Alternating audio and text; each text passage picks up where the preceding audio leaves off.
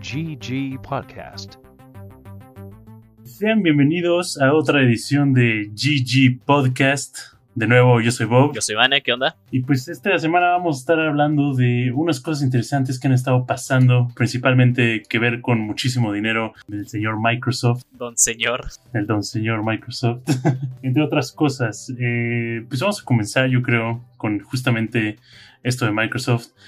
Tenemos que, pues Microsoft compra Bethesda o Cinemax Media para los conocedores de quién es el dueño de los patentes y todas estas cosas. O sea, ya si te quieres ver muy mamador, ellos son los dueños de Bethesda. Sí, no, no dirías que Elder Scrolls es de Bethesda, sino de Cinemax Media.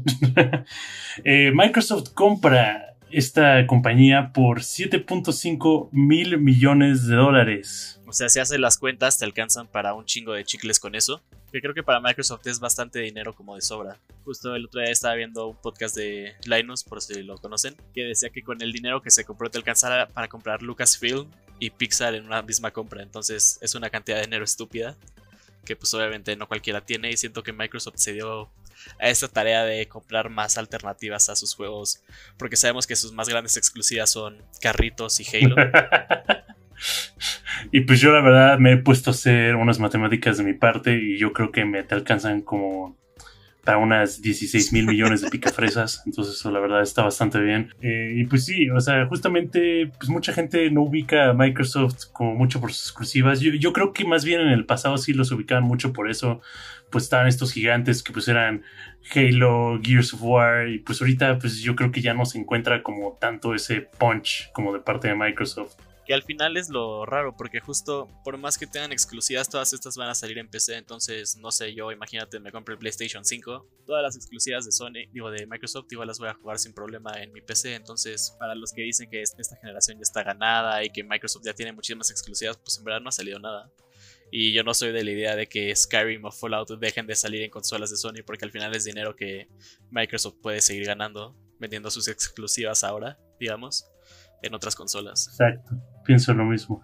Y pues sí, justamente es como esta situación de como exclusivas, entre comillas, que pues de igual manera se puede observar como en varias cosas que PlayStation va a tener exclusivas, ¿no? Es como, sí, exclusivo para PlayStation 5 y luego en la letra chiquita ahí al lado del asterisco como también disponible en PC.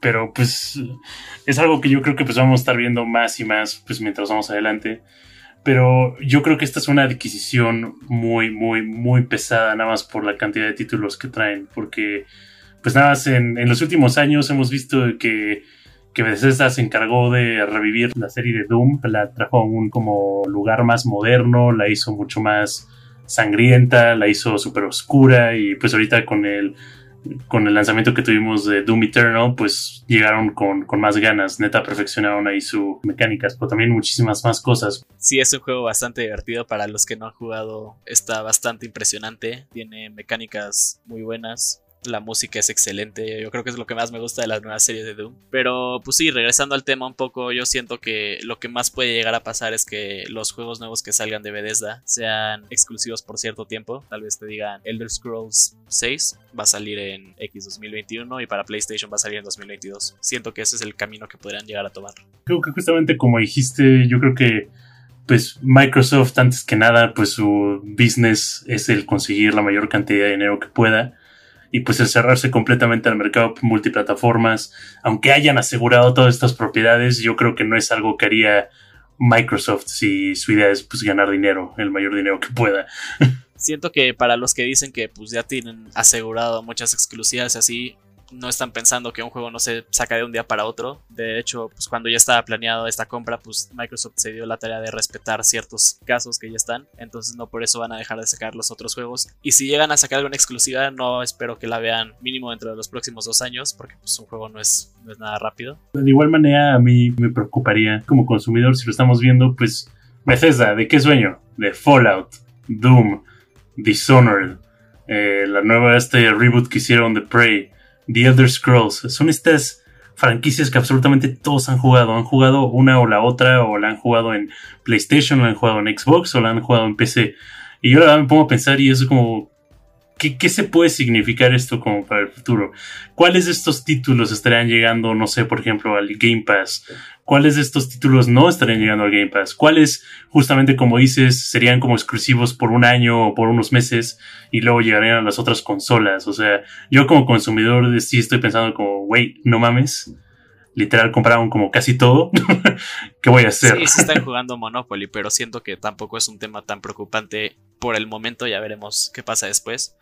Y en cuanto a lo de Game Pass, todos los juegos, según ha dicho Microsoft, con sus exclusivas, es que van a salir el día que salgan en Xbox Series X, van a salir en Game Pass. Entonces, yo sí me imagino que Doom, Fallout, este, Skyrim y todos los de antes, pues salgan igual en Game Pass, igual ya los nuevos que pues esto justamente va a ser como...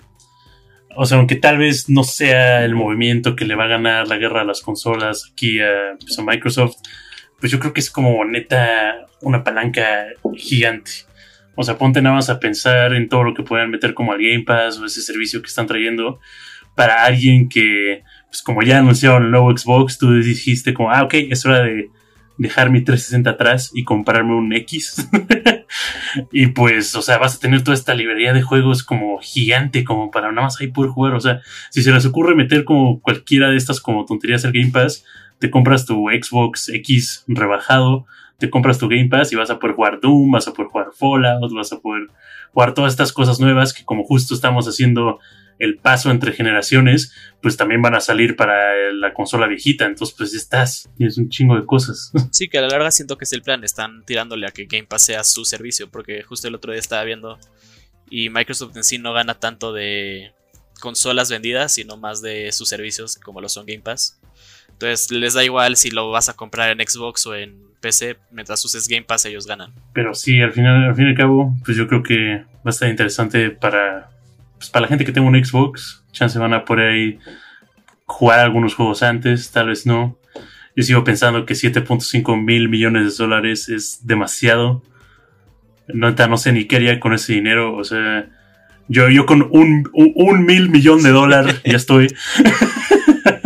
sí, pero desafortunadamente nos toca vivir con 7.5 mil millones de dólares en la cartera. Entonces, pues ya veremos qué pasa con esto. Igual queríamos hablar un poco del el nuevo servicio de Amazon que se llama Luna Streaming. Para los que no saben, es una copia de Stadia. Pero pues sí, por ahí va. Siento que aquí está un poco más aterrizada la idea. Es como si Apple hiciera un servicio de streaming con juegos. No necesitas comprarte tu nuevo aparato mientras ya tengas el Fire TV. Pues todo está ahí sencillito. Tienes tu control, que pues eso sí es lo único que tienes que comprar. Y básicamente primero va a funcionar para Estados Unidos. Supongo que después extenderá a países como México. Y si tienes Prime va a tener cosas extra. Va a tener canales para ciertos juegos y otros los vas a tener que comprar. La verdad el control está padre. Yo me puse a ver ahí unas fotos y sí es como de te agrada, el controlcito, pero yo creo que tal vez podríamos como regresar como a un tipo de debate que hubo como cuando salió el Google Stadia de que el control era una basura, era como el plástico más chafa que pudieron haber encontrado y luego pues dijeron, ay sí, ya para la consola. Pero yo creo que yo tengo un problema como con este tipo de servicios, como ya habrán visto en los otros podcasts. A Mane le encanta esto de poder tener todo disponible cuando se antoje. es el futuro. entiendo, entiendo que es el futuro. Pero yo desde a veces pues, volteo así mi, mi, silla tantito y veo mi repisa con mis juegos de ritmo japoneses y es como, qué chido que están ahí y que son cosas tangibles. Ok, boomer. ok, boomer. Pero pues yo creo que pues sí, definitivamente va a ser como algo del futuro y pues... Eh, pues lo que prácticamente trata de hacer esto es de que tengas como un Netflix de videojuegos y la verdad eso se me hace algo como loquísimo como concepto. O sea, el hecho de que literal nada más vayas a prender tu tele, prendes tu cajita de luna o tu Fire Stick y pues estás jugando, no sé, The Witcher 3 o Assassin's Creed Valhalla, ahí inmediatamente es como... O sea, si le digo eso a mí como de chiquito, cuando tenía como que 10 años, ella como, ah, güey, no mames, güey, pues dame 125 mil millones picafresas mejor, güey, no sé. Pero, o sea, neta es un concepto muy jalado y pues tristemente, como dijo Mane, pues esto nada más va a estar funcionando en Estados Unidos al principio. Eh, con el internet de Telmex la veo algo la veo algo como imposible, pero pues veremos hacia dónde va este servicio. Sí, que a la larga ese es el problema de estos servicios. Tú, no sé, ves Netflix y ya ves tu película sin problema, pero pues entendiendo que una película no baja el internet de la misma manera que un juego. Entonces, si vas a estar jugando con un internet medio chafa aquí en Estados Unidos, en China, donde sea, pues vas a tener problemas de latencia que para ciertos juegos, pues no hay problema, ¿no? Si estás jugando X. Un juego más relajado, pues no vas a tener problema, pero ya estás en tu shooter, tienes un poco de latencia, fallas, le echas la culpa al lag, aunque en verdad es porque eres malo. pero pues eso puede ser un problema. Aunque sabes que ahorita que dices eso, yo creo que como un tipo de juego el cual se prestaría perfecto para este tipo de servicios es como cualquier RPG, como que sea como por turnos, combate por turnos, yo creo que no tendrías ningún problema como jugando esas cosas. Sí, un Dragon Quest, por ejemplo. Un Persona 5, cosas de ese estilo.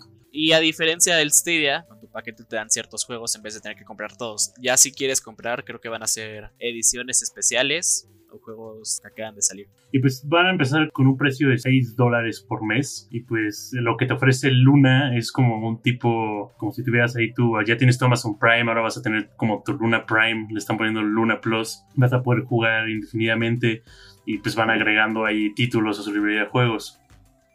Lo que se me hace curioso es que al parecer van a tratar de presentarlo como si fueran canales. La verdad me recuerda como a cómo se veía como la pantalla de inicio del Wii. Ah, con su musiquita y todo.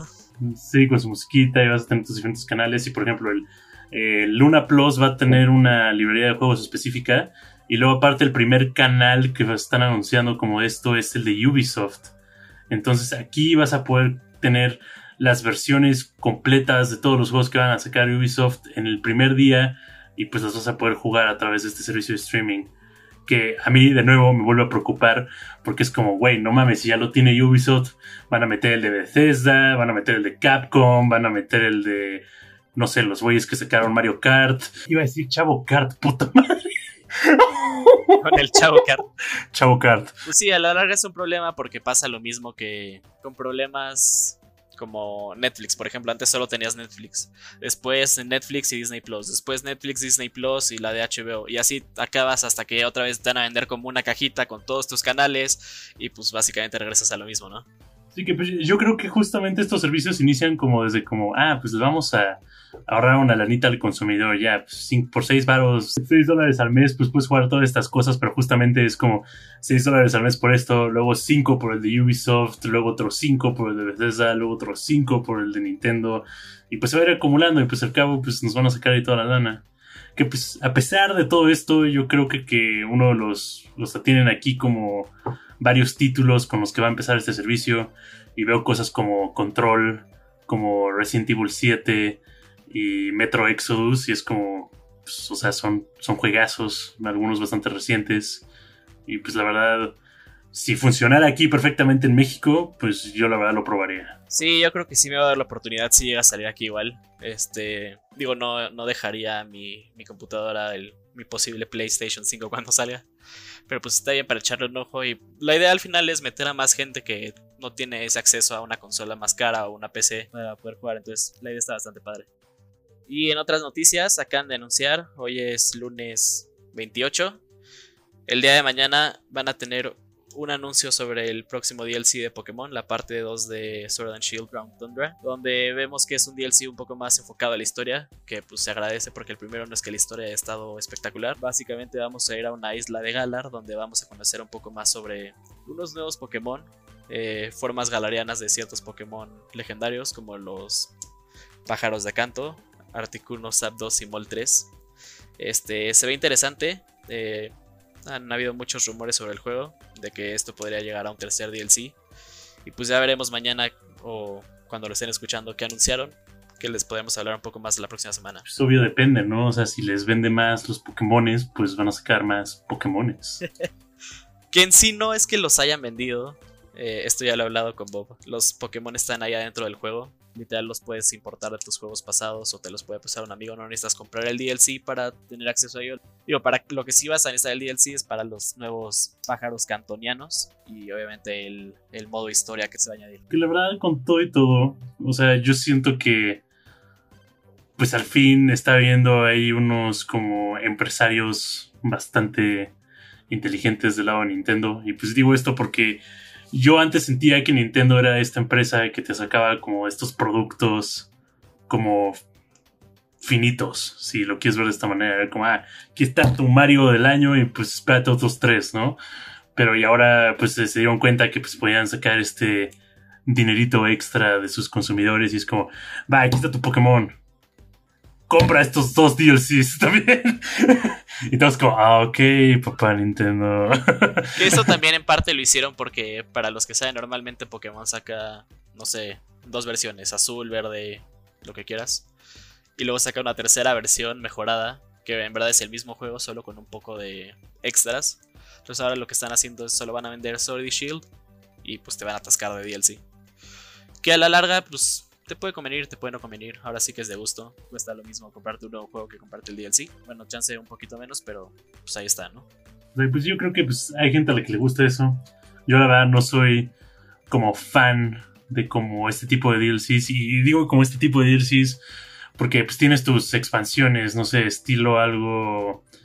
Eh, los DLCs que tiene la saga esta de Dark Souls o Bloodborne, que son como más contenido a lo que ya tenías, hay como más voces, nuevas armas, ese estilo. Pero en un juego estilo Pokémon donde la cosa que tienes que hacer y que te lo han dicho desde chiquito y que te lo grabó Cartoon Network de que tienes que atrapar a todos los animalitos y encapsularlos y tenerlos en cautiverio, pues ahora es como, ah, pues atrapa a todos estos y luego es como, ah, pues mira, puedes atrapar a estos también por 15 dólares.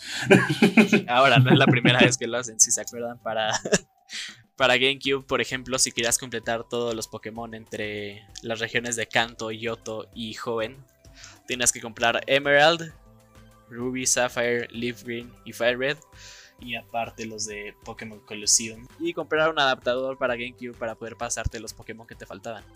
Entonces, sí, no es la, la, mejor práctica, pero tampoco diría que es algo nuevo. En sí, ya lo han hecho antes. Y obviamente, sin defenderlo, pues si ya tienes el juego, pues podrías meter a todos, ¿no? Pero. Mira, no lo quiero defender, pues yo los voy a atrapar a todos, Bob. pero yo sí los estoy intentando atrapar a todos, que es parte del tema. Y por más que los intente atrapar a todos, hay gente que dice como es que mi Pokémon favorito no está ahí, su Pokémon favorito es un pinche unknown que no sirve de nada, entonces en verdad no necesitas tener a todos, solo a los que usas, solo a los que están en el meta en el momento y pues ya si quieres capturar a los de otros juegos, pues juega el otro juego, tampoco están forzando a que lo tengas. Atrapa a los que te gusten, no todos. Atrapa a los que quieras atrapar, si pagas, puedes atraparlos a todos. Si pagas, puedes atrapar más, gracias. Compra nuestro juego. Y pues ya pasando esto, pues ya sé desde el primer podcast que hicimos que no nos hacemos esta pregunta. ¿Qué has estado jugando, mané? Eh, estoy jugando Pokémon Emerald. Eh, lo estuve buscando un rato por eBay y Mercado Libre. Y mucha gente se intenta pasar de lista y venderte una copia falsa. Que el problema es que cuando intentas pasar Pokémon de esos juegos a los nuevos, eh, lo detecta como falso y pues te los rebota. Oye, niño, tus Pokémon son falsos. tus Pokémon son ilegal, hermano. No, pero justo encontré un güey en Facebook que me lo vendió. Fui al metro con cubrebocas y todo y abrió el cartucho enfrente de mí para probarme que era nuevo y lo probé, digo, bueno, usado, pero original. Lo probé y todo y problema solucionado. Ahorita lo estoy jugando y pues está, está divertido, se siente viejito más como el Pokémon de Red, Blue y Yellow. Tenemos a Mane yendo al metro, llegando con un individuo extraño, yendo, trajiste el producto, amigo. Y él como, sí, son los 125, puedes atraparlo todos. y ya le paso el dinero. Lo bueno es que no lo arrestaron porque al parecer ahora es ilegal hacer entregas en el metro. Este. Nada, me quiero imaginar que te agarran ahí los policías y nada, es como, bueno, ¿qué estaban pasando? No, es que les quería dar mi juego de Pokémon, señor. sí, estaría muy triste, güey. Llegas a la cárcel y. Sí, yo traficaba personas. Ah, sí, yo, yo traficaba Pokémon. eh, también estoy jugando Tony Hawk's Pro Skater 1 más 2 Remastered. Parece que el nombre del juego lo hizo alguien en Square Enix. Pero pues, está bastante chido. Eh, los originales no me acuerdo de haberlos jugado. Chance llegué a jugar el 3 o el 4. Pero me acuerdo que eran juegos muy divertidos. Es un juego bastante arcade. Hasta tiene para PC split screen, que es algo que pues, normalmente ya no se ve. Oh, wow. Tiene un soundtrack bastante chido. Y literal es como uno de esos juegos que nada más juegas para pasar un rato divertido con amigos. O en este caso, pues con nadie, porque pandemia. Pero sí, está muy divertido. ¿Tú, Bob, qué andas jugando? Pues yo eh, el fin de semana pasado logré terminar Dark Souls 1 eh, con mi novia, porque lo estaba jugando con ella. Y pude acabar el DLC de Dark Souls 1 por primera vez en, en mi vida de estar jugando estos juegos. La verdad siento que es un juego bastante completo, es un juego muy divertido. Y pues el DLC le agrega toda esta historia y todas estas armas y le agrega creo que como cinco voces que la verdad están, están, están muy padres, lo disfruté mucho. Y también pues justamente empecé a jugar Devil May Cry 4, igual lo empecé a jugar con mi novia. Eh, pues porque queremos llegar, queremos llegar al 5, queremos jugar DMC 5 y ya con este anuncio de la edición especial pues queremos aún más la verdad eh, descubrimos que Devil May Cry es un juego que no se toma en eh, a él mismo como nada en serio, pero absolutamente nada en serio. O sea, es súper ridículo. Al principio tienes a Dante y a Nero, que son los personajes principales, madreándose en una iglesia, sacan todas las sillas volando y luego de la nada te cortan la cámara y está este Nero encima de todas las sillas que están imposiblemente una encima de la otra, recargando su brazo como de, ah, güey, tengo hueva, güey, golpeame más duro, no sé. Está muy divertido, la verdad. Harder, Daddy. Harder, Daddy. y pues, ahora, pues, muy divertido. Y pues pasamos a los lanzamientos de esta semana, del 28 de septiembre al 4 de octubre. Ya empieza el mes tenebroso, muchachos. Y pues una de las cosas que yo quiero hablar es de Crash Bandicoot 4. Porque pues, por alguna razón decidieron hacer un juego nuevo este y agregaron como una Crash hembra, no sé qué, es un bandicoot, una bandicuta, es una bandicuta mujer que tiene ahí. una Crash mujer, no es como Ya sé, era su hermana, pero dijeron como no, güey, ah. esta es más alta, se tiñe el pelo, se madrea gente, es más cool, no sé. Y pues la verdad, yo, yo creo que es divertido como ver estos nuevas como secuelas, estos juegos viejísimos que pues ya hemos tenido ahí algunos otros intentos. Y pues yo creo que Crash es el platformer que aunque no hayas tenido un PlayStation, eh, pues la verdad lo llegaste a jugar en casa de un amigo, lo jugaste, no sé, en el PlayStation 1 que tenía ahí el Samuels con su pantallita mientras esperabas a que tu mamá viera los perfumes, cosas de ese estilo. Entonces, pues la verdad, este sale el 2 de octubre eh, para PlayStation 4 y Xbox One. Y pues yo creo que ahí en un futuro va a estar llegando a PC, pero pues es cool ver que estas franquicias revivan de esta forma. Sí, siento que ya empezaron con el remaster para probar las aguas y dijeron, fue un éxito. Vamos a sacar una nueva historia en el mundo de Crash. Es como, güey, eh, se dieron cuenta, estaban ahí en su, en su sala de juntas y fue como, güey, ¿qué tal si no hacemos productos nuevos? Suele pasar. y también tenemos Star Wars Squadrons para PC, PlayStation 4 y Xbox One. Sale el 2 de octubre. Eh, este juego me interesa mucho. No creo comprármelo cuando salga porque pues en sí no soy mucho de naves, pero sí soy mucho de Star Wars. Eh, de hecho, para los que jugaron Battlefront 2 había cierto modo de peleas de naves y este es como, imagínense eso, pero mucho mejor. Tiene su estrategia, las naves cada una se maneja diferente. En este caso estaban los chicos de EA en su sala de juntas y fue como, wey, no tenemos que hacer juegos nuevos. sí, pues tienen un trato con Disney, creo, de tener que sacar juegos de Star Wars regularmente porque si no pierden la licencia, entonces pues ahí está. Lo bueno de este juego es que saben que no te van a vender una experiencia tan grande, entonces te van a vender el juego por 40 dólares. Digo, en México en Game seguro te lo van a vender igual a 1800 pesos, pero eso es otro pedo. Y lo que está muy padre de este juego es que eventualmente le van a agregar el modo VR, ya lo confirmaron.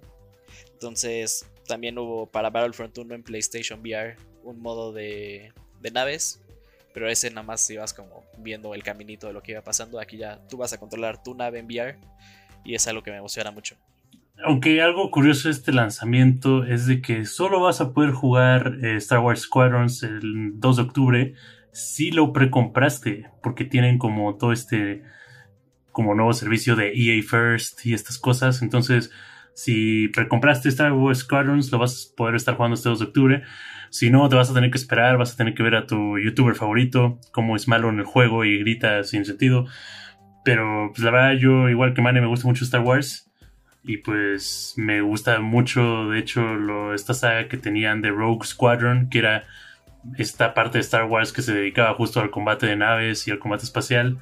Y pues a ver qué pueden hacer con eso. La verdad, el que le parece que le están como metiendo mucho feeling y como intensidad a la historia que te van a estar presentando, A mí no me interesa eso, yo nomás quiero volar naves en el espacio y escuchar como el Arturito por ahí. El Arturito. el Arturito, güey. Que justo lo que no le interesa a Bob me interesa a mí, la parte de la historia de estos juegos es bastante chida porque es canon, oficialmente trabajan con, con Lucas para, no George Lucas, con Lucas, la empresa, para hacer una historia coherente. Y van a haber personajes de series pasadas como Rebels, para los que la vieron, va a estar Hera Syndulla, la mejor piloto de la galaxia los, los, los güeyes de EA vieron Five Nights at Freddy's, cómo contaba su historia, vieron como Kingdom Hearts contaba su historia, y fue como, güey, ¿qué tal si aparte de ver una serie animada tienes que jugar este juego de combate aéreo? Sí, las personas luego creen que nada más con ver las películas de toda la historia, que en parte, pues sí, pero les encanta agregar cosas por ahí como juegos, cómics, películas, series, eh, podcasts, no sé. Y pues salen muchas otras cosas este, esta semana, entre ellas como el, el Season 6 de Call of Duty Warzone, entre otros títulos, pero estos son los que nos interesan a nosotros. Si no les parece, pues qué mal. Y pues esto, esto es lo que nos emociona esta semana. Y nuevamente, gracias por acompañarnos en la cuarta semana. Ya llevamos el mes del podcast. Eh, vamos a hacer un giveaway de nada para lo que nos están escuchando. Eh. Pero compártanos con sus amigos si les parece interesante. Esperamos les haya gustado a ustedes tanto como a nosotros grabarla. Acérquense con sus amigos, díganles, oigan, ¿quieres escuchar a dos güeyes cómo hablan de videojuegos? Si es tu cosa, compártanla. y bueno, la próxima semana hablaremos de noticias que salgan esta semana. Por el momento es todo. Yo soy Mane. Yo soy Bob. Y nos vemos a la próxima. Bye. GG Podcast.